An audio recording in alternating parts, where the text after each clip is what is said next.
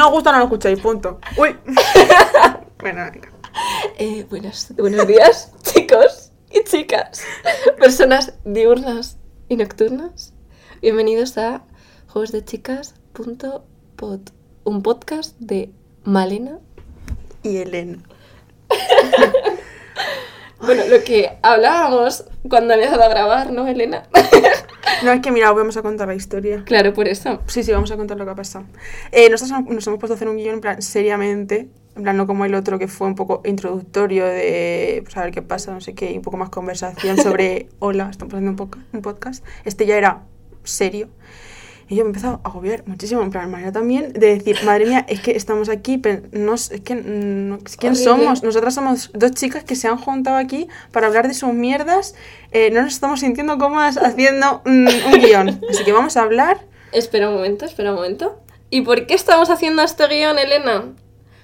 Por las expectativas de la gente para con este podcast. Claro, porque. ¡Oh! Mira, el tema de hoy era el tema de hoy eran las expectativas. Y nosotras, guiadas por las expectativas, porque tenemos 100 oyentes. 100 oyentes, ¿eh? Poco se habla que tenemos un oyente en el anterior podcast de Perú. Y otro de México. ¿Quién eres? ¿Quién eres? ¿Nos escucharás otra vez? ¿No te hemos gustado? No lo sabemos. Entonces tenemos mucha presión de no haber gustado, de no volver a gustar, de porque las críticas constructivas nos han encantado, que y entonces nosotras intentábamos seguir esas críticas constructivas y decir, joder, es verdad, vamos a seguir un guion, a estar, a hablarlo todo más claro y tal. Pero nos hemos agobiado mucho, así que no vamos a dejar fluir, vamos a intentar que todo se entienda bastante bien y seguir más o menos el guion que hemos creado, pero sin presión, sin expectativas, tranquilitas. Porque de eso va este podcast, de no dejarse guiar por las expectativas. ¿Y por qué hemos hecho este guion? Porque no habíamos pensado que estábamos cayendo. Pero en que, lo hemos mismo. estado, pero que hemos estado una hora haciendo el guion. Fíjate, el trabajo. Totalmente, totalmente, tío.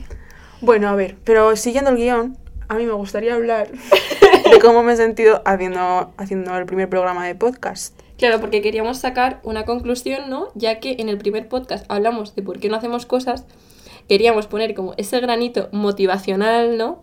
An- animándoos a hacer cosas de cómo nos sentimos ahora que las hemos hecho. Para que sea algo pues, más alegre esto. A ver, yo tengo que decir que lo que lo decía como muy idílico, pero os voy a decir la realidad.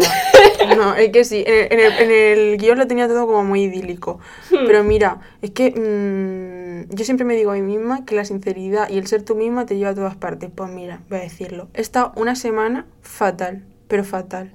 Porque me daba miedo decepcionar, porque me daba miedo meter la pata, porque quiero ser una persona más consciente, más deconstruida, mm, más todo, ¿no? Y, y al final eh, quiero demostrar cosas todo el rato y eso me lleva una carga mental, emocional y todo que no puedo con ellas. Pero sí que es verdad que al final me ha hecho darme cuenta de muchas cosas, o sea, porque todas las de que estamos escuchando este podcast sabemos que la deconstrucción duele un montón. Y, y es lo que yo he sentido esta semana, dolor continuo y darme cuenta de, de que muchas cosas están mal en mi cabeza. Eh, pero también me ha hecho darme cuenta dentro de que yo incluso un momento dije, dejo el podcast, o sea, estoy súper mal emocionalmente, me está haciendo muy bien y me está haciendo muy mal a la vez. Pero pensé, joder, Elena, es que al final tienes que hacer el podcast porque es una cosa de salir de tu zona de confort, de decir, estoy esperando aquí a mi príncipe azul del trabajo, que todas creo que lo hemos tenido alguna vez, de decir, un hombre que me va a rescatar, que va a ver mis cosas y me va a decir, eh, te contrato, vas a, vas a trabajar para mí y yo de repente voy a trabajar en lo que me gusta gracias a él. No, o sea, yo soy ese príncipe azul. O sea, mm, siempre digo que soy el sujeto y no, la mus y no la musa y al final no lo llevo a la práctica. Al final no hago mis cosas por, por mm, mi cuenta propia, por el miedo. Por el miedo. Porque al final es muchísimo más fácil relegar el, el poder a alguien y decir, bueno, pues ya está, si hace algo mal, la culpa es suya y punto. Pues no. Ahora la culpa es mía de todo y tengo que asumir mis responsabilidades y hacer las cosas que me hacen feliz, que en este momento es hacer un podcast.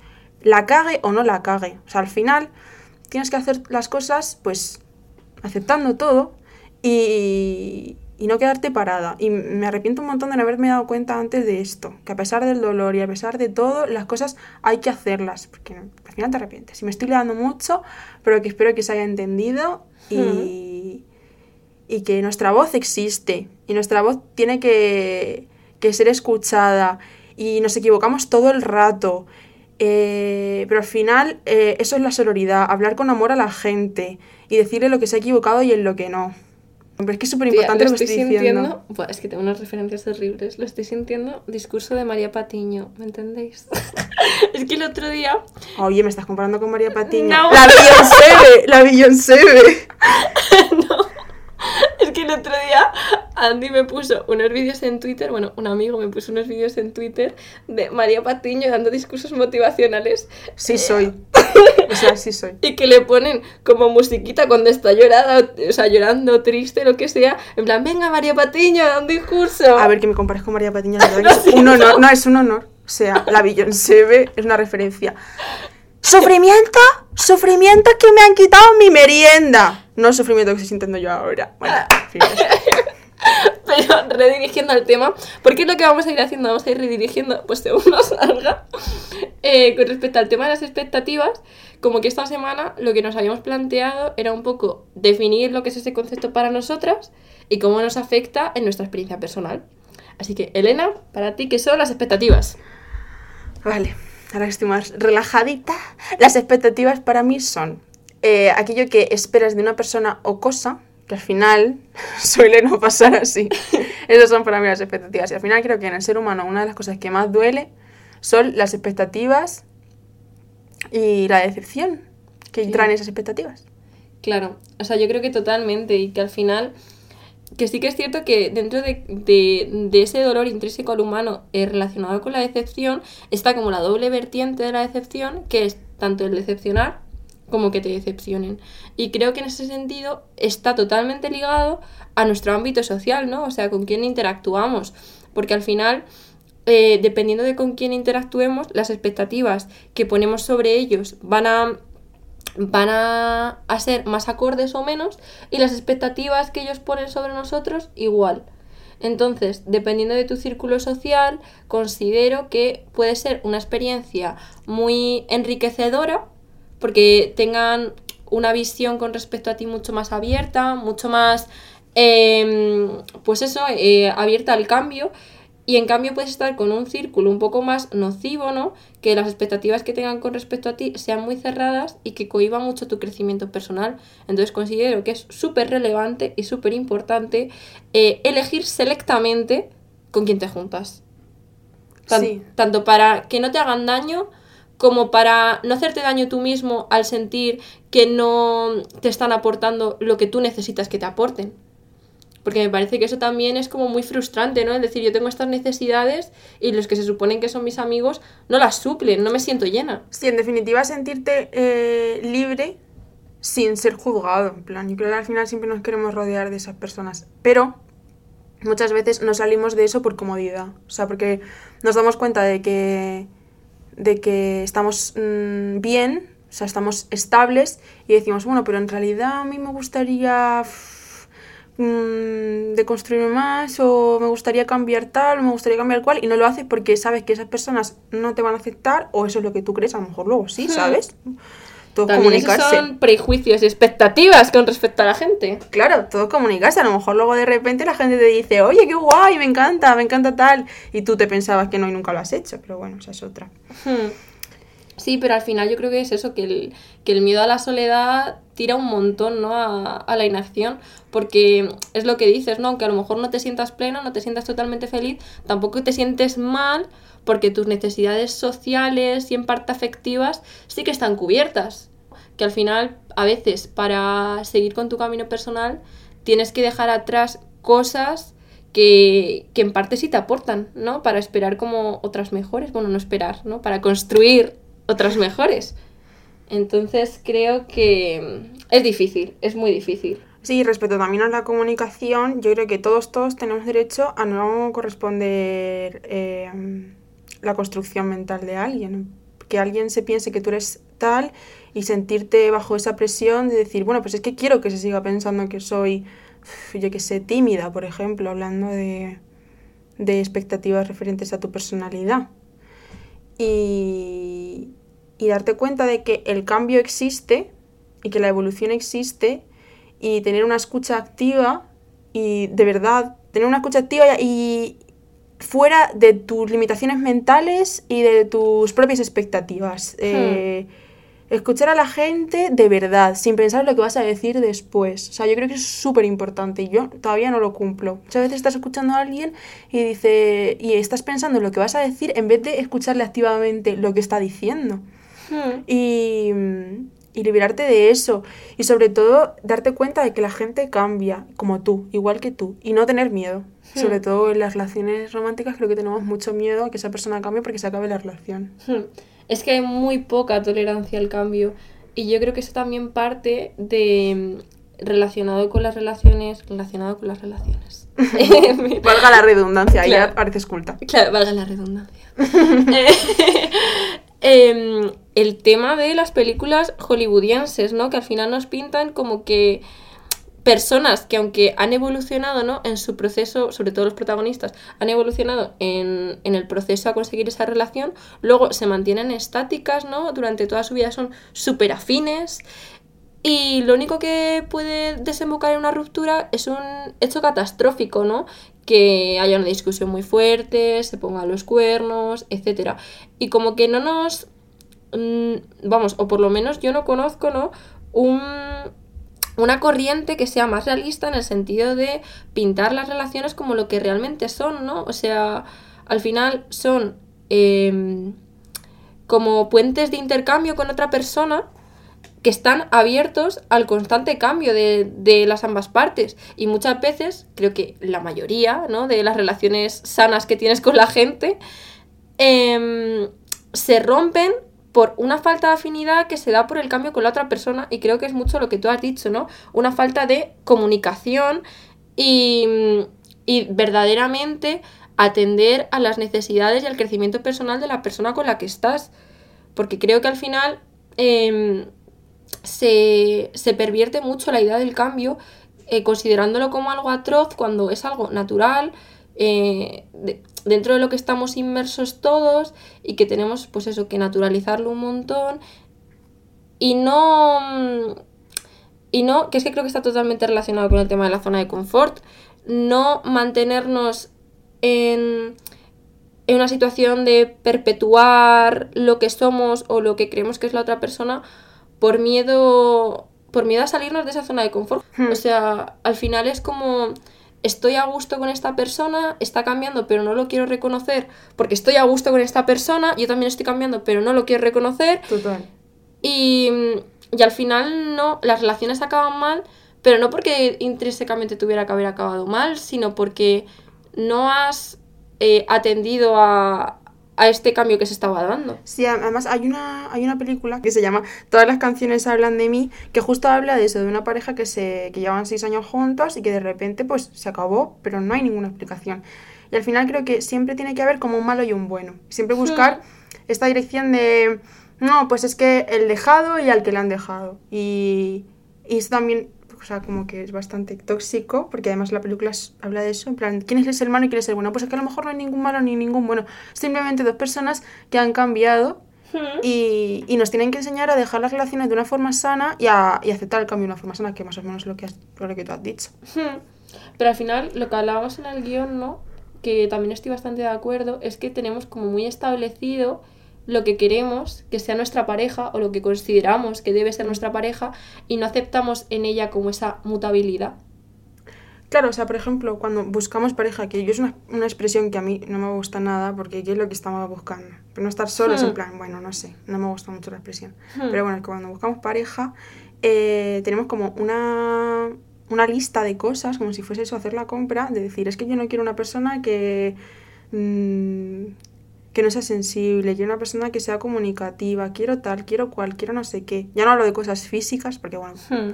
doy por hecho que eso ya está bastante asumido que no hay que centrarse en eso, pero bueno. Ah, pues eso, que tú tienes tu lista de Hmm. cosas de requisitos y te das cuenta de que las personas son personas y tienen muchísimas ramas y, y diferencias y que no pueden cumplir una lista de requisitos porque no están hechas para ti, están hechas eh, para, para sí mismos. Hmm. Que es una cosa súper importante, que las personas no están hechas para otras personas. Claro, claro. Es que yo creo que al final las expectativas Yo por lo menos las ramifico en dos y son las expectativas que tienes para con el otro en base a prejuicios o en base al rol que cumple en tu vida, que creo que es en donde se posiciona ¿no? este tipo de expectativa de eres mi pareja, tienes que cumplir con A y con B, eres mi madre, pues tú eres Z y, eh, eres mi amigo, pues tres cuartas de lo mismo, y al final no nos cuesta mucho como salirnos de, de esa predisposición mental. Con los prejuicios es un poco lo mismo, ¿no? Pero básicamente sin conocer a la otra persona y sin tener ningún rol ella en nuestra vida. ¿Tú qué piensas de los prejuicios? Pues, eh, pues así que estaba pensando sobre los prejuicios físicos, claro, porque hasta, hasta ahora hemos hablado de los prejuicios mentales. Mm. Pero claro, también existen unos prejuicios físicos, yo creo que sobre todo de clase. Porque según cómo esa persona vaya vestida, a mí me pasa mucho en el metro. Por ejemplo, pues veo a alguien vestido tal y digo, seguro que esta persona es de tal, o piensa no sé qué, o le gusta papi pipi. Pero evidentemente eh, eso te, la vida al final te da una hostia en la cara y te dice, pues es que no, que esta persona vaya vestida así no quiere decir que, que su mentalidad sea mm, ¿Cuál? Porque de repente nos podemos encontrar a gente vestida como que parece que son de izquierdas súper liberales y luego de repente son unos tránfobos de mierda. Es que claro, estoy poniendo el ejemplo mm, que suele pasar, pero yo que sé que puede, puede ser cualquier cosa.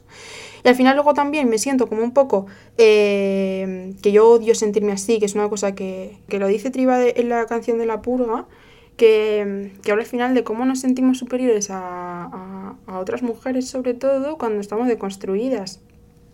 Que eso tiene mucho que ver con el físico, parece que no, pero sí, porque yo según veo a una persona cómo va vestida, me pienso si realmente esa persona feminista está deconstruida o no, y le hablo según eso. Y yo odio, odio hacerlas sentir pequeñas y yo sentirme más grande, porque al final es lo que estoy educada a, a destacar todo el rato, porque lo que hablábamos, lo que yo hablaba al principio de buscar a alguien, lo de ser un sujeto, me hace llevar a querer a querer que llamar la atención todo el rato. Porque porque soy un objeto. Y los objetos intentan llamar la atención para que para, para ser consumidos y para ser vistos. Claro, es lo que, lo que te decía el otro día. Pero de modos de ver, sí. Claro, del libro Modos de ver, que lo que plantea es que mientras que los hombres como que hacen por hacer, las mujeres hacemos para ser vistas. Y como que es algo que da bastante que pensar. Entonces cuando yo de repente me veo como una superioridad moral hablando con una mujer que, que según su físico mm, ya la leo como mm, persona intelectual deconstruida o no, de Hmm. repente digo, pero ¿qué estás haciendo? Que es tu hermana. Plan, háblala bien. No tienes que hablarla de las, desde la superioridad, sino desde el amor. O sea, esto parece un poco de libro de autoayuda, pero es que de verdad lo pienso, ¿no? De verdad lo pienso y me siento muy mal conmigo misma, sobre todo cuando no te das cuenta, pero, pero bueno, que esa canción también lo dice, que es, eh, he pasado de ser la oprimida a la opresora. O sea, no te das cuenta de tu posición y dices, es que eres una mujer cis hetero blanca eh, en una posición estable que estás hablando a una mujer desde tu superioridad, bájate un poquito los humitos y date cuenta de tu posición. Claro, yo creo que también eso es súper peligroso cuando la violencia no solo la ejerces tú sobre otra persona, sino que te la ejerces tú a ti misma. Porque yo creo que las expectativas están muy ligadas, si es que no lo son, porque yo de hecho cuando lo estaba pensando este tema, como que identifico mucho las expectativas directamente con la coherencia. Y es el hecho de ya no solo inferir en base al físico de otra persona, su estructura mental, etcétera, sino que también nosotros buscamos en nosotros mismos esa coherencia. Es decir, de si yo soy esto, no puedo hacer esto. Si yo pienso esto, no puedo hacer lo otro. Y como que me parece que al final la coherencia, ¿no? Es necesaria porque obviamente nos ayuda a constituirnos como personas y constituyen también nuestra realidad misma, pero la coherencia no puede ser un elemento limitante de, de nuestra personalidad, es decir, no puede paralizar nuestro constante cambio.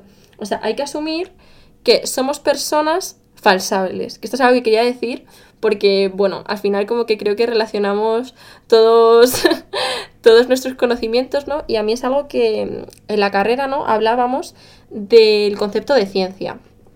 Y bueno, para explicarlo así de manera sintética. Eh, al principio se consideraba que la ciencia era aquello que se podía verificar y que era como una verdad objetiva, que hay mucha gente que sigue en ese paradigma, pero gracias a Dios dentro de la propia ciencia, ¿no? Entonces, eh, ese paradigma, eh, Popper lo rebatió. Popper, un hombre muy sabio. Eh, Uno de los otros muchos hombres sabios. Claro. Diciendo que la ciencia no es aquello que es objetivamente verdadero y que es inmutable porque es la verdad y ya está, sino que la ciencia es falsable. ¿Qué, impli- qué implica ser falsable? Falsable implica que es una verdad en el momento, es una verdad temporal. Es decir, es aquello que por el momento no es falso, es una, es una verdad actualmente, pero que se puede falsar.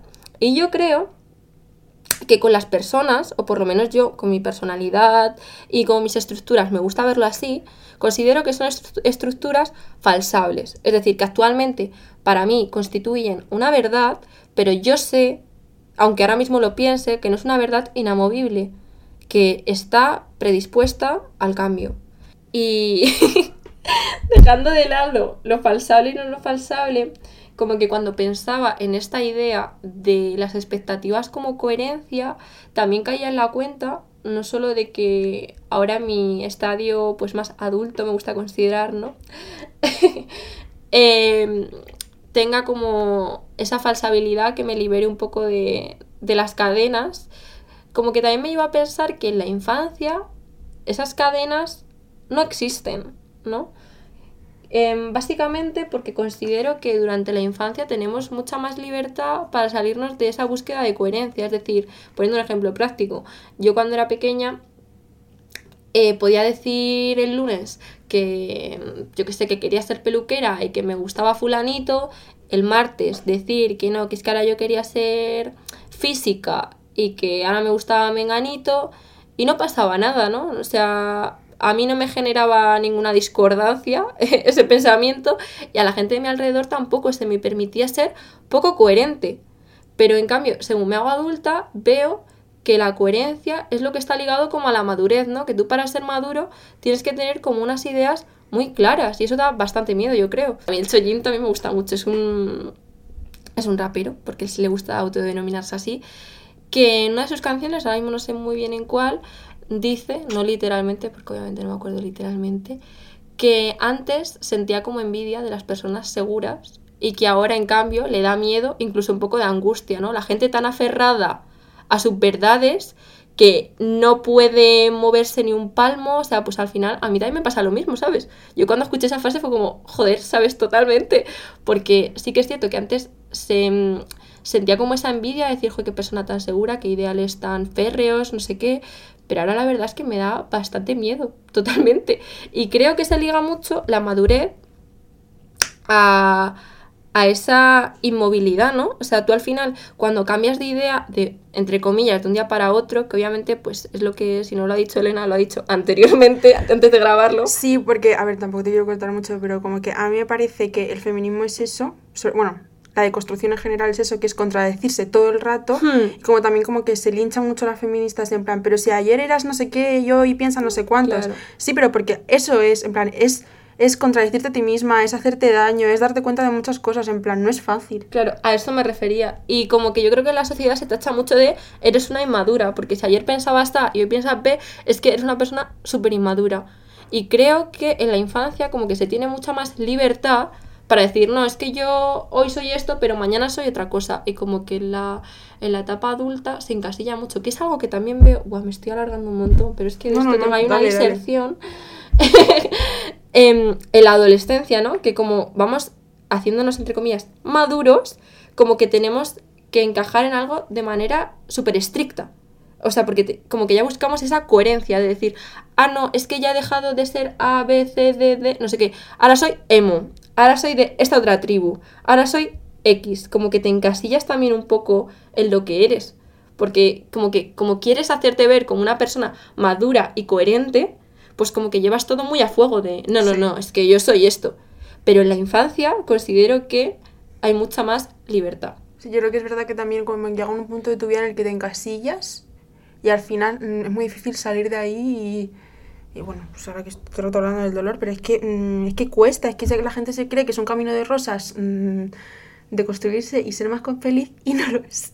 Pero bueno, que todo desde el amor lleva a lo mejor. Pero hablando de la coherencia también en la infancia, a mí me gustaría también destacar que sí, que hay mucha flexibilidad, que tú puedes pensar que eres cual, que eres cual, que no sé qué. Bueno, también mmm, poniendo un punto, eh, sobre todo en las referencias que tenemos, porque por ejemplo las mujeres sí, tenemos mucha flexibilidad a la hora de imaginándonos algo, pero veterinarias, modelos, mmm, bueno todas estas cosas que se asocian al género.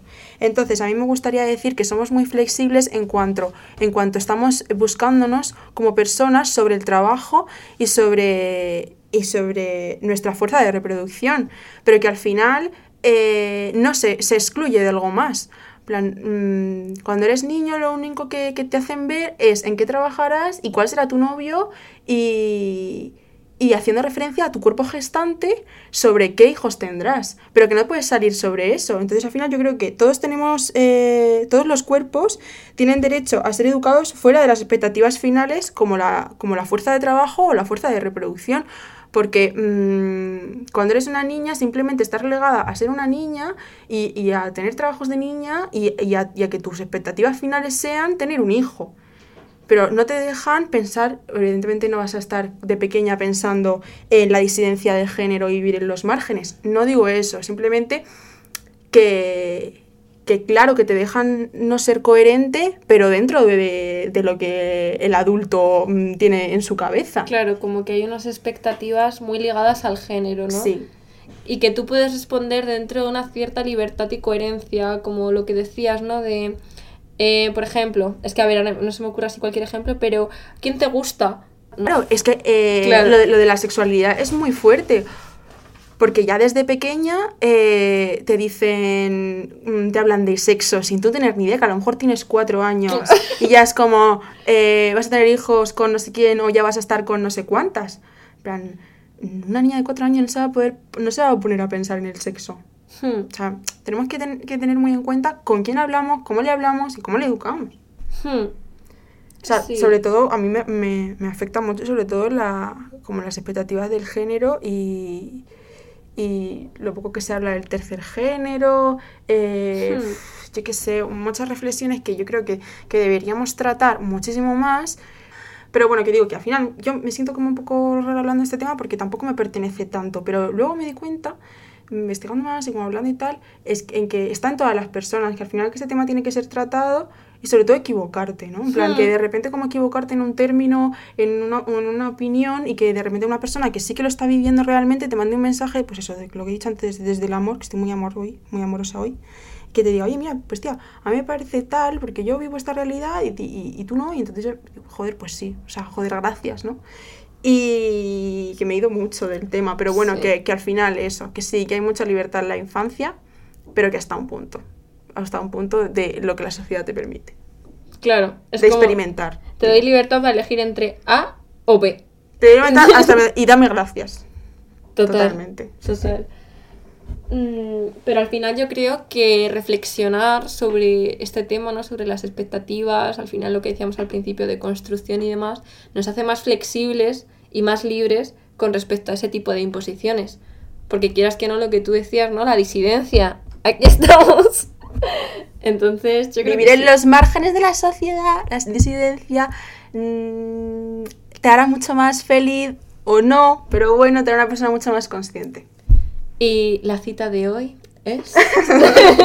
ah, no, bueno. Es que como en el anterior podcast quedó también la hija de puta con la con lo de. Ah, ¿Cómo era? Eh, lo de que esta es la muerte de nuestros pensamientos. Claro, quedó también que se ha tenido una cita preparada para, para cerrar el podcast. O sea, poco se habla. Adelante, Elena. Mira, querer destacar todo el rato. es que esto no puede ser. Ya no me acuerdo. Que sí, que sí. A ver.